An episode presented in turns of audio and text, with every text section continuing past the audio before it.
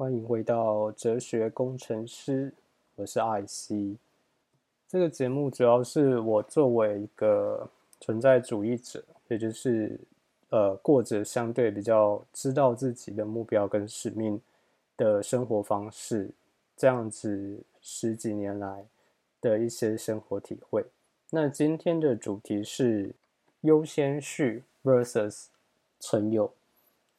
首先是。优先序的部分，在讲这部分先 聊一聊，就是我离上一次更新有点久了，就是九月非常的忙碌，然后包含工作相关的事情，以及呃，我上一次去有我九月初去有日月潭，然后台风，然后照有，然后淋雨，然后回来就生重病，应该说我们去游日月潭整团就是灭团。对，日月潭就是一缸病毒培养皿啦，真的是超毒的。反正就是回来就生重病，然后那段时间就是身体很不舒服，然后一样要处理一些事情，那就很像是你在玩以前的可能 RPG 啊，或者是大风之类的游戏，就是你的回合数之间被就变少，被扣掉，然后你就。你可以做的事情就非常少，然后你精力也很难集中，然后你醒着或者是你比较能够专注力的时候，你就要去呃做在当下最重要的事情，所以就会牵扯到今天要聊的第一个主题，就是优先序，也就是 priority。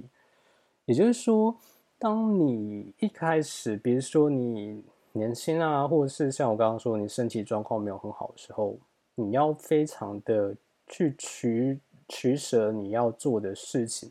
就是当你资源资源有很多种，包含金钱嘛、时间嘛、精力也是一个非常重要的资源，尤其是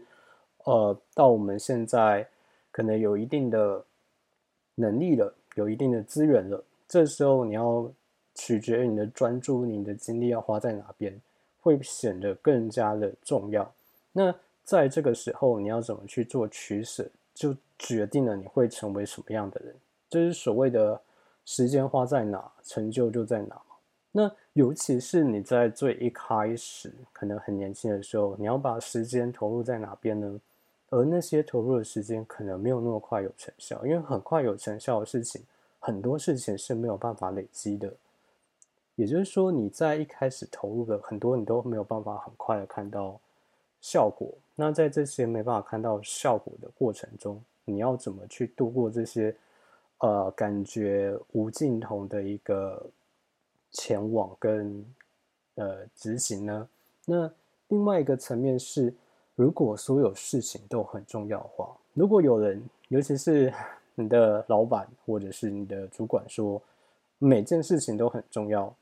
每个事情都要做到最好的话。那你某个程度，你就要知道这个人可能没有那么可靠，因为他如果没有办法排出优先序的话，所有事情如果都很重要，那其实所有事情都不重要，因为你没办法去做取舍。所有的事情，尤其是如果你有工作很多年的经历，你有做过专案，或者是甚至是产品，如果尤其是你在新创公司，就是那种小公司待过，那种资源啊、人力啊、时间很少的状况下。Priority 那个什么事情是最重要的这件事情，非常的必须要第一，呃，第一优先的被处理，先排出 Priority 才去执行。那所以才有这样子的主题去决定说你要怎么去看，怎么去找出事情的优先序跟重要性。那它会有几种方式，第一种方式就是。你现在在处理的是生存问题还是生活问题？生存问题一定是第一优先的，就是如果你没地方住、没地方可以休息、没地方，然后没没有钱可以吃饭，然后这是生活的呃生命的三大基本活动，你没办法被满足的话，你可能必须先优先处理这三大基本要素。所以，像我刚刚说的，就是像我生病的时候，我就必须要把大部分的事情，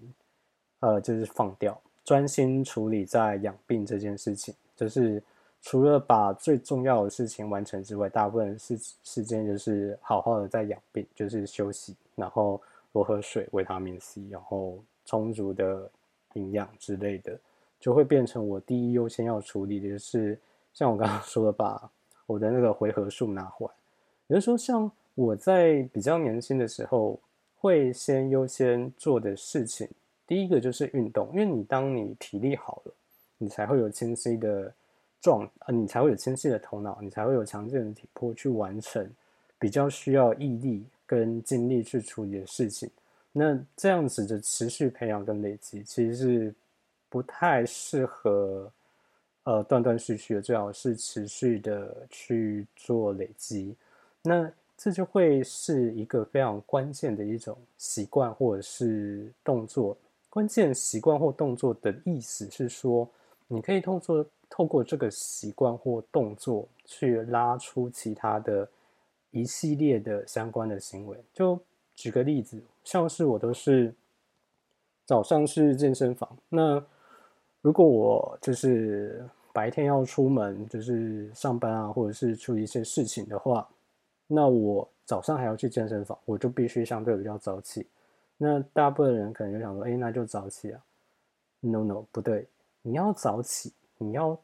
做的第一件事情是可以早点入睡。那早点入睡的几个要素就是，第一，你可能不要太晚，啊，不要睡前才洗澡，就可能睡前一个小时、两个小时洗澡，然后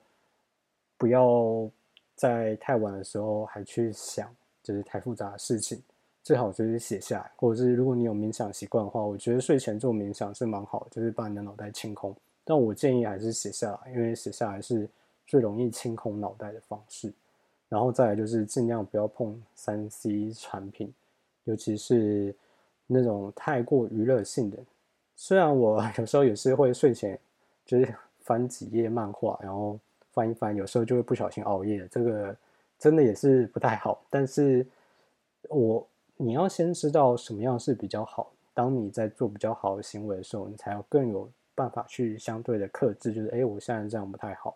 那不太好的行为，你才有办法去将其克制，或者是呃用另外一个更好的行为去取代掉。像我刚刚说，你可以冥想，你可以睡前是翻纸本书。那当然，纸本书不要。翻那种太复杂理论啊，或者是剧情太迷人，以至于你会一直一直看下去一些小说，这种就不太适合在睡前的时候才看。那就是像我刚刚说的关键习惯跟关键行为，关键行为就是哎，有点像是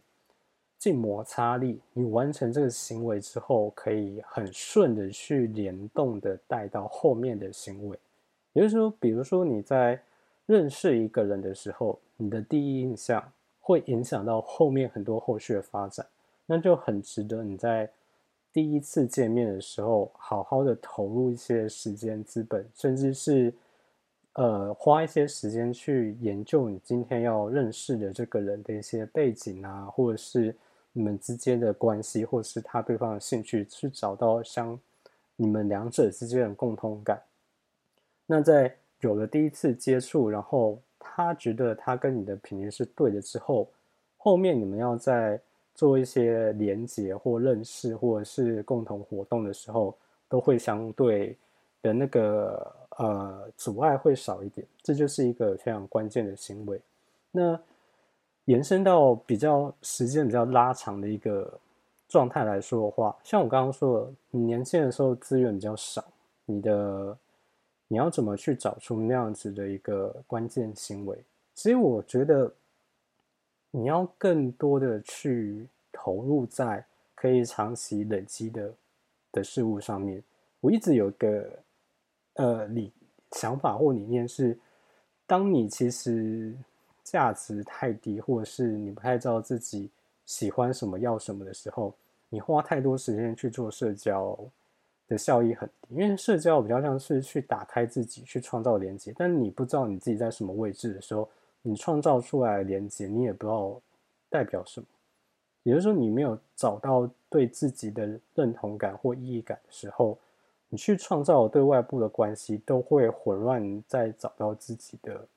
样子或者是呃可能性的过程中造成一些混乱，所以不太适合。我会觉得在一开始的关键行为中，花时间去了解自己是谁，自己要什么，去探寻，然后去去找到一种可以持续然后精进的的一种习惯跟生生活方式。就比如说你是晨行人或夜行人，像我不太。我一开始也有试过晚上重训，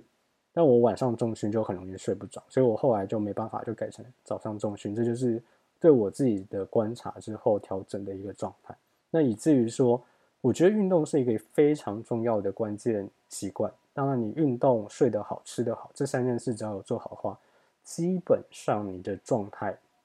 不太可能会太差。那在这样子的一些，透过这些相对。关键的一些行为，或者是你去创造一种模式，那你就是已经在那个，就有点像火车已经离站，你就一直在轨道上面，你就可以相对的一直保持在比较好的状态。你的状态相对好的话，你可以去完成的事情更多，那你可以去挑战的事情也会更呃能够被克服。那另外一点要谈的是说。关于取舍这件事情，像我刚刚说的，你资源比较少的时候，会什么都想做的时候，到底什么是最优先要被执行的？因为像我这个，因为我也是我吃过亏，所以也比较有东西可以分享。像我年轻的时候，像我刚刚说的，资源比较少，然后所以所有事情我基本上因为自己学习能力蛮好，都自学。但你自学，我要花时间去去打磨，然后去练习，去 feedback，去。去 check，然后去去找到一些修正的方式跟模式，最好最好还是你要去认识相对的朋友，从一个外在的观察者角度去找到你的一些可能你自己没有注注意到的不适合的方式，或者是错误的行为，这会是比较理想。但你什么都做的话，你就很难去在每件事情上面都有一些比较良好的反馈，因为你要同时注意到了。层面可能太多，领域可能太广。那我执行多年到现在的方式是，我会有类似一个 cycle，就是我可能会几个月或几个呃一季会换一些我主要关注的点。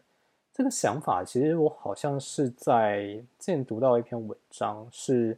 好像是那个那个 Mark Zuckerberg 的，好像是姐姐讲的，对，很很奇怪的细节。说，他觉得生命中最重要的事情就是家人、朋友跟事业，好像是这三个，我被忘掉了。所以他会确认说，每一天或每一阵子最少关注到、关照到两个点。那一段时间确认说，这个 balance 是不是 OK 的？也就是说，他其实关注的点是有三个，但同时间执行的可能就两个。我觉得这就是一个蛮。好的，可以持续精进的方式，就比如说，你可能这一季想要专心在，比如说练重训，或者是某种语言，或者是某一件事情，那你这一阵子可能就就专心在这三件事情上。就比如说我这阵子就是专心在啊起呃研究跟起重机，然后。呃，工作的一些事情，这个之后处理完之后会再分享，然后再就是我会一直保持其中一项是外语，因为我学的外语有点多，就是包含英文、德文跟日文。然后因为我年轻人就是三个会混在一起学，所以各自学习的效率其实并不能说很好，尤其是英文跟德文同时学的话，真的很容易会混淆，因为他们都是用那个。类似英文字母的方式，所以我这阵子其实比较，呃，其实蛮长一段时间是先专心在英文，因为其实工作上最多会用到，其他比较像是个人兴趣或者是潜在发展去去处理而已。所以我，所以你大概可以了解到，说我刚刚说的，我每阵子关注的三件事情中，有一件事情会是外语，有一件事情可能会是运动相关的，像我刚刚说的。健身啊，或格斗啊，或者是什么事情，然后会有一件事情比较像是我想要培养的兴趣，也许是弹吉他，也许是起重机，也许是暴食攀岩什么的。我会把那一阵子比较多的心思投入在那件事情上，因为我会希望说，我做的事情是可以有累积性的，但不是代表说那一段时间我除了那一件事情以外的，就比如说像我刚刚说的，我可能这阵子想要玩暴食，那。我不不代表说，我那阵子其他人邀我的其他活动，像什么游泳啊，像什么呃射箭啊什么，我都不去。但我就不会去累积性的去做这件事情。我想要去累积性去做某件事情，就比如说，我想要在那件事情上面可以精进，可以获得一些呃修正的方式，可以去打磨自己。那就会是我那阵子关注的项目，像前阵子就是因为要有日月潭，所以就是会定期的去游泳，然后把体力培养起来，去抓住自己的水性，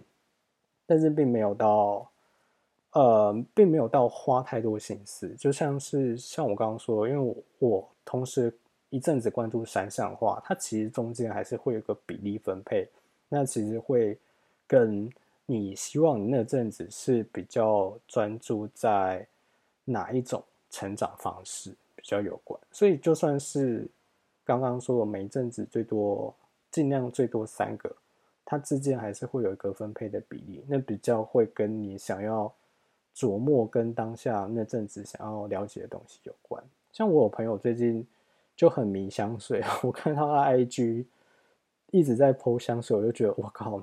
你。你这个应该要，你不只要书柜吧，你还要香水柜吧？就表示说，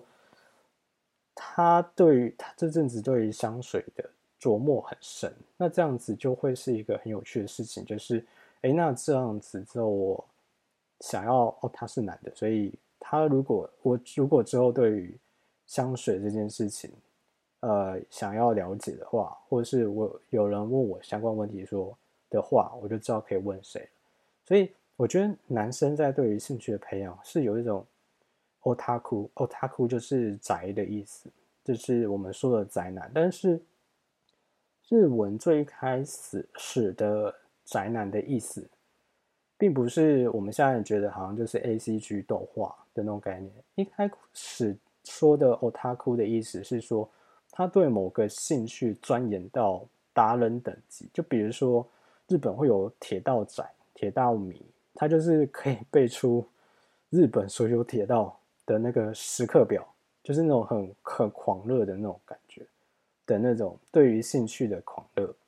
所以，像我自己一直有很多想做的事情，有很多兴趣，比如说露营啊，比如说呃，像刚刚说的重机啊，比如说暴食啊，比如说射箭啊等等的。但我不可能同时间都去做，因为这样子我没有办法去累积。太多的技术或者是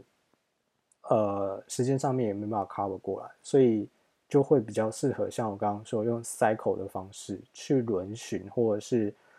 呃去每一阵子去做一个转换当时的关注点，这就会是一个蛮好用的优先序的方式。那这是一个相对比较呃长一点的。那我现在另外会做的事情会是。我会去判断说，我每一天最重要完成的几件事情是什么。那我觉得这样子的好处是说，因为你要做的事情永远很多，但是很多事情其实不做也不会怎么样。尤其是哦，我最近看书读到一句话，他说，其实世界上最没有效率或最浪费的方式，就是呃的一件事情。就是你用最有效率的事情去做一件根本不应该做的事情，所以选择很重要，筛选很重要。这其实延伸到我之前呃提到的一种比喻，就是如果你是呃开着很快的跑车，然后你要从台中到台北，但是你往南开的话，那这就会是一个非常糟糕的做法，就是。你完全方向不对了，这是你不应该做的事情。但是你用一个非常有效率的做法去完成它，以至于说，当你发现的时候，你离你的目标更远，这就会是一件非常不适合的事情。所以选择很重要，筛选很重要。所以找出每一天最关键适合的事情，会是培养你的眼光，以及你会成为什么样的一个人的一个很重要的呃一个指标。像是《银之匙》漫画里面，漫画《银之匙》里面就有，我记得是女主角的奶奶吧，有讲说，看一个男人怎么花钱，就可以知道他是什么样的一个一个人，或者是一个什么样的男人。我觉得蛮真实的，因为像是我最一开始刚毕业的时候也是，哎呀，大家都穷过来啊，大家不是富二代，就是你的你赚的钱就是相对比较少，那你要把钱投入在哪边？我当时其实就算赚的比较少，但我还是有去健身房，当然就没有报教练课，就是因为当时时间比较有，然后。就是自己研究，然后问有在健身的朋友怎么练。那另外一方面，就是因为当时要去德国，所以就花了经费在学习德文上面。我觉得当时比较可惜的是，我吃的很烂，所以我觉得对于像我刚刚说，你要让自己尽量有运动、吃得好、睡得好的状态，呃的的。呃，条件下的话，你的状态才会好。但我觉得我当时有点就是年轻的时候，尤其是读着一些存在主义的论述，就会有种啊，大力出奇迹，痛苦是必然，承受痛苦是磨练自己的最好方式，就是有一种苦行僧式的自我折磨的一种，呃，透过自我折磨，以为那个是一种成呃经验或成就，或者是。呃，经呃经验的一种实然感，我觉得那是一种自以为是的傲慢跟错觉。我觉得那比较是我年轻时候犯的错，所以其实并不需要这个样子。就是金钱这个东西是润滑剂，你可以透过，如果你的生活因为太想要前往某个地方，然后太用力，以至于跟生活有一些呃。摩擦，然后有一些阻力的话，金钱是可以减少那些阻力，去增加润滑效果的很好方式，而且它可以呃帮助你更快，因为你润滑嘛啊，停顿润滑，对，金钱就是人生的 KY，很棒，就是该用则用，也就是说，当你去想要往某个目标去，你想很快到达的目标的话，你不透过金钱的话，你。要做的事情，你的疼痛会，或者是你要处理的杂事会非常多，会增加你的生活的烦躁跟苦闷。那如果可以透过金钱解决，然后是你可以 cover 过来的话，透过金钱解决是相对蛮好的一种方式。当然也会回到像我刚刚说优先序，就是这件事情对你来讲很重要吗？如果很重要的话，它就值得花金钱在投入上面。像我刚刚说的，其实我在刚出社会的时候，我其实花了蛮多钱在在学习德文的，然后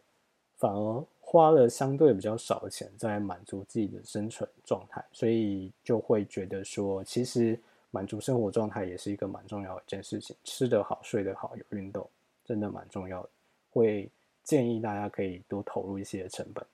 资源在这些事情上面。另外一个会延伸的，就是像我刚刚说，如果有个人跟你说所有事情都很重要，然后所有事情都很好，他没办法做出选择，认为自己有一种选择障碍的话，就会，呃，以现在的角度来讲，就会觉得，嗯，他可能在大事上面并不是那么可以注意依靠。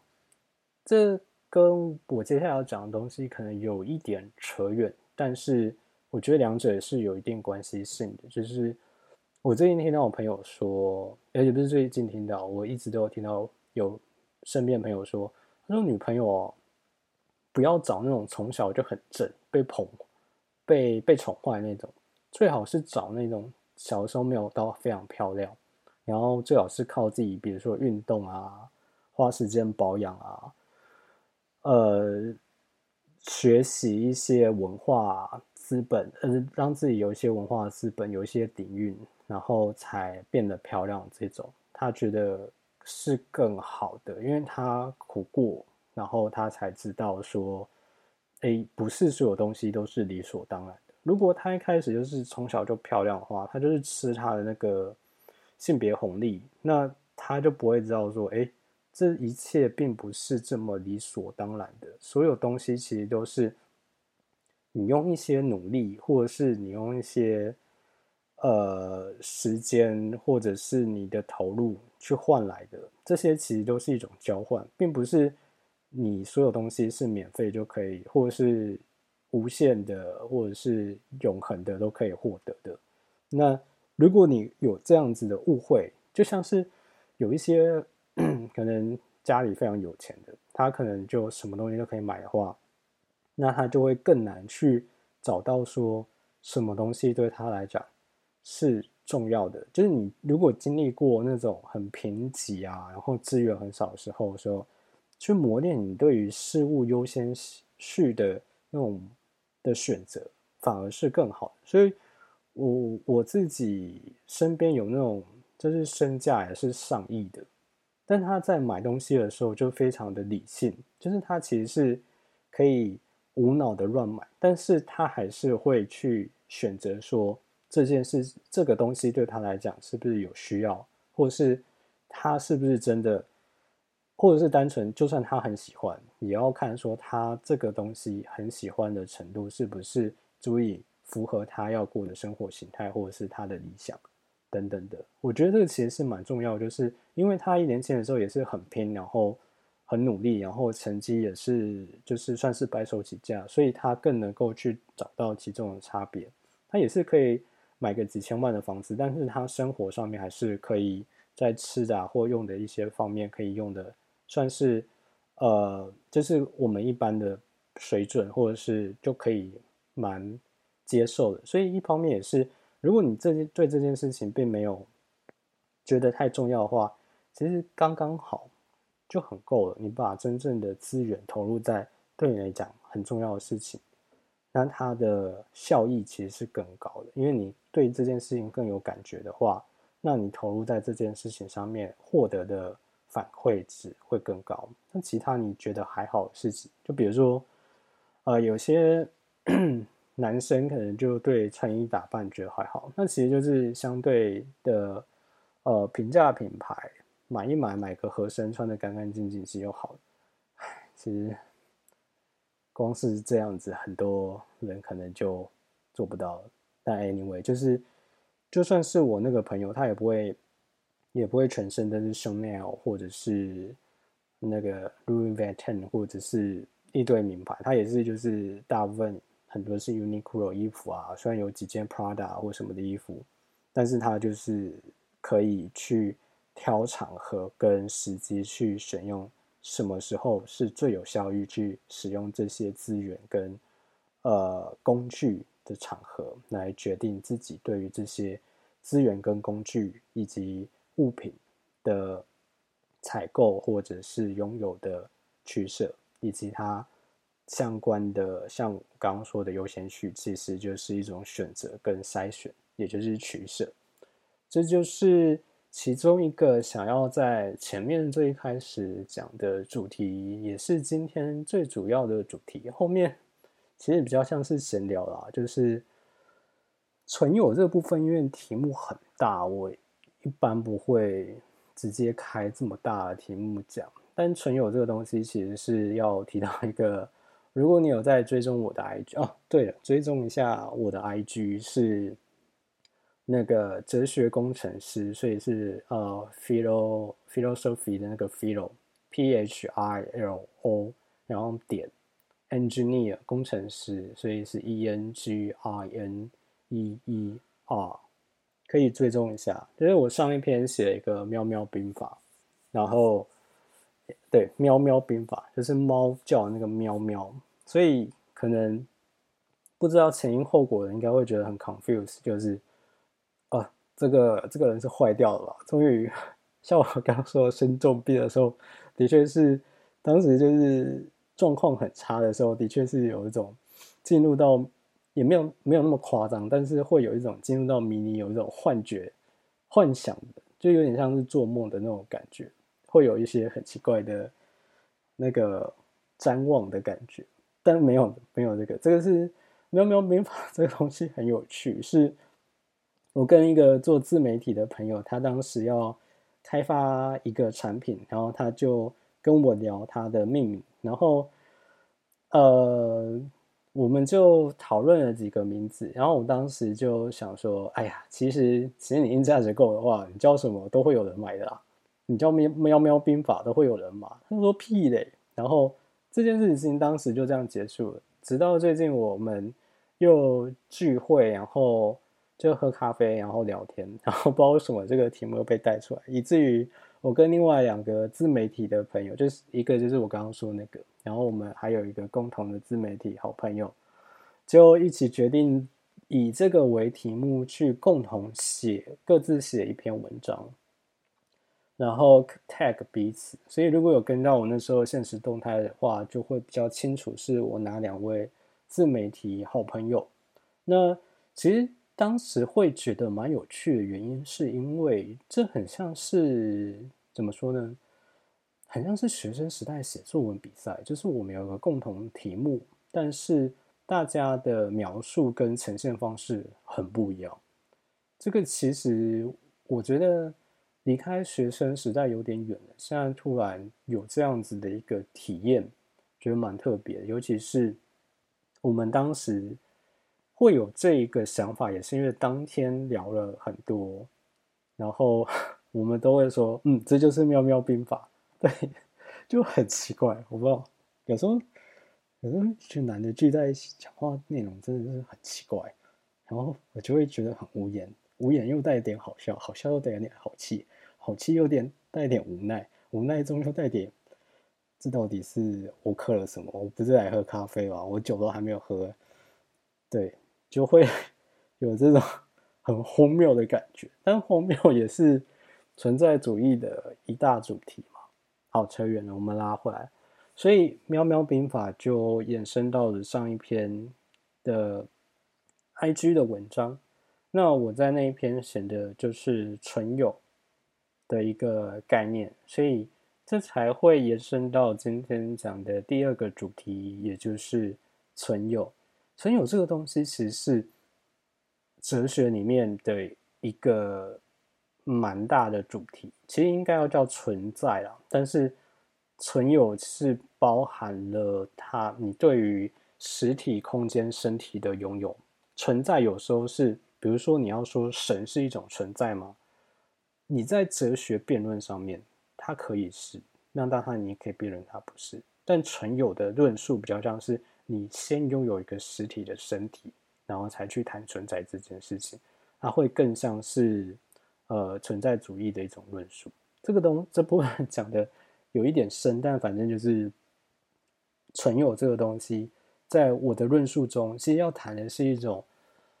你对生活、对自己生命状态活动的一种认同感。你是否认同自己生命的活动是带有意义跟一种实然的？像是我里面提到的，就是不好意思。像是当你知道你生活的目标或者是使命感或天命的话，天命有点高高端啊。我觉得就像是那个孔子说嘛，“五十岁知天命”。我觉得你要很年轻的时候就知天命，我觉得很很很不可思议，就是我觉得很难。所以它会有一个阶段或者是 level。level 存在，你我觉得年轻的时候生活光是有目标，你就已经胜过很多人了。像是我在节目开头讲到，就是我其实，在很年轻的时候就从从很年轻，大概十七岁，对，十七岁那时候开始，我接触了存在主义的尼采，然后以及我决定要成为建筑师，当时啊，决定当时要决定成为建筑师。然后我就开始往那个方向走。从此之后，我每一段生活，如果不知道当下目标会是目目标或意义是什么话，其实就会蛮慌的。那就是当你已经体验过了有意义或有目标的生活的时候，其实很难再回去过没意义跟没有目标的生活。当然会需要休息，但你就算休息的时候，也会知道说你是往哪个方向前进的过程中去获得一些呃暂缓，或者是喘息，或者是呃怎么说呢？反刍自己当下经验的一些事件跟机会，其实是不太一样的。所以，我我觉得，如果你可以找到你人生的目标跟意义的时候，你所有的生活方式、你的你拥有的东西、你的所有所有存在方式、所有的物品、所有的对外的行为、你的交友状况，都会朝这个目标。去有去特化，比较像是克制化 （customization），你就会往，就有点像是你今天假设你的目标就是要锁锁螺丝，那你就会把你的所有状态特化成一只螺丝起子。这当然也会考虑到一些专用性跟泛用性之间的差别。我觉得。也算是我年轻的时候犯的一个错，就是也不能说犯了一个错，就是一个必然的必然的过程，是我会把当下变成一个专用性很强的一个形态，就是因为像我刚刚说，我年轻的时候很想要往德国走，所以我就把说我的资源、时间，然后还有我的生活形态都往这件事情上面去做特化，去专用型。所以以至于我当时很难去兼容其他的生活方式，或者是人，或者是物品，或者是什么样的东西，以至于说，当时身边的有些人，就是我必定会错过。当时有一些我很难得可以拥有的机会，我必定会放弃，因为我在当下的状态，并不是一种泛用型，而是一种专用型。但我刚刚会修正自己的说法，说这是一种人生必经的过程的原因，是因为当时的认知以及我的资源就是有限的，在那样有限的状态下，就比如说你就只有两块木板，你是做不出一个椅子的，你顶多就是书架或什么，那你就不可能兼容它可以是其他什么东西，也就是说你的资源、你的认知有限的状况下。你可以专心做的事情就是这么少，你的回合数就是这么少，你能够执行的面向就是这么少的时候，你要做哪些事情？那在往这件事情一直不断精进成长过程中，你资源变多，你认知提升了，你才有办法慢慢的转成泛用型，你才真正的可能比较像是一个，呃，怎么说呢？一开始会比较像专家 （specialist）。然后后来会变成一个通才 （generalist），然后你才有办法透过这样子的一个深度跟广度俱增的状况下，得到一种广阔的思维以及可以深入的能力。这是你在存有上面会经历的一个进程。而在这过程中呢，存有的自我辩证。就像是我在文章有提到，它会有点像是你在跑一个模型，你要去做一个收敛的动作，你要去得到一些经验的反馈，你去做一些事情，你会发现说，哦，no no，这不像我，或者是这跟我要投入或执行的目标很不一样，那你就会得到一个，你会得到一个回馈，就是说可能是负的，因为你就是要远离这件事情。因为它就不是你要，你要远离这件事情。然后你做了某件事情，你就觉得哦，对，这就是我要的，我就是要做这样的事情，我就是要成为这样的人，我就是要过这样的生活。那你就会得到一个加分。那这就是像在跑一个呃资料分析 （data analysis） 的一个的一个模型，那你就会跑出一个回归，那你就可以去找到一个。你现在要前往的目标的一个坐标的位置，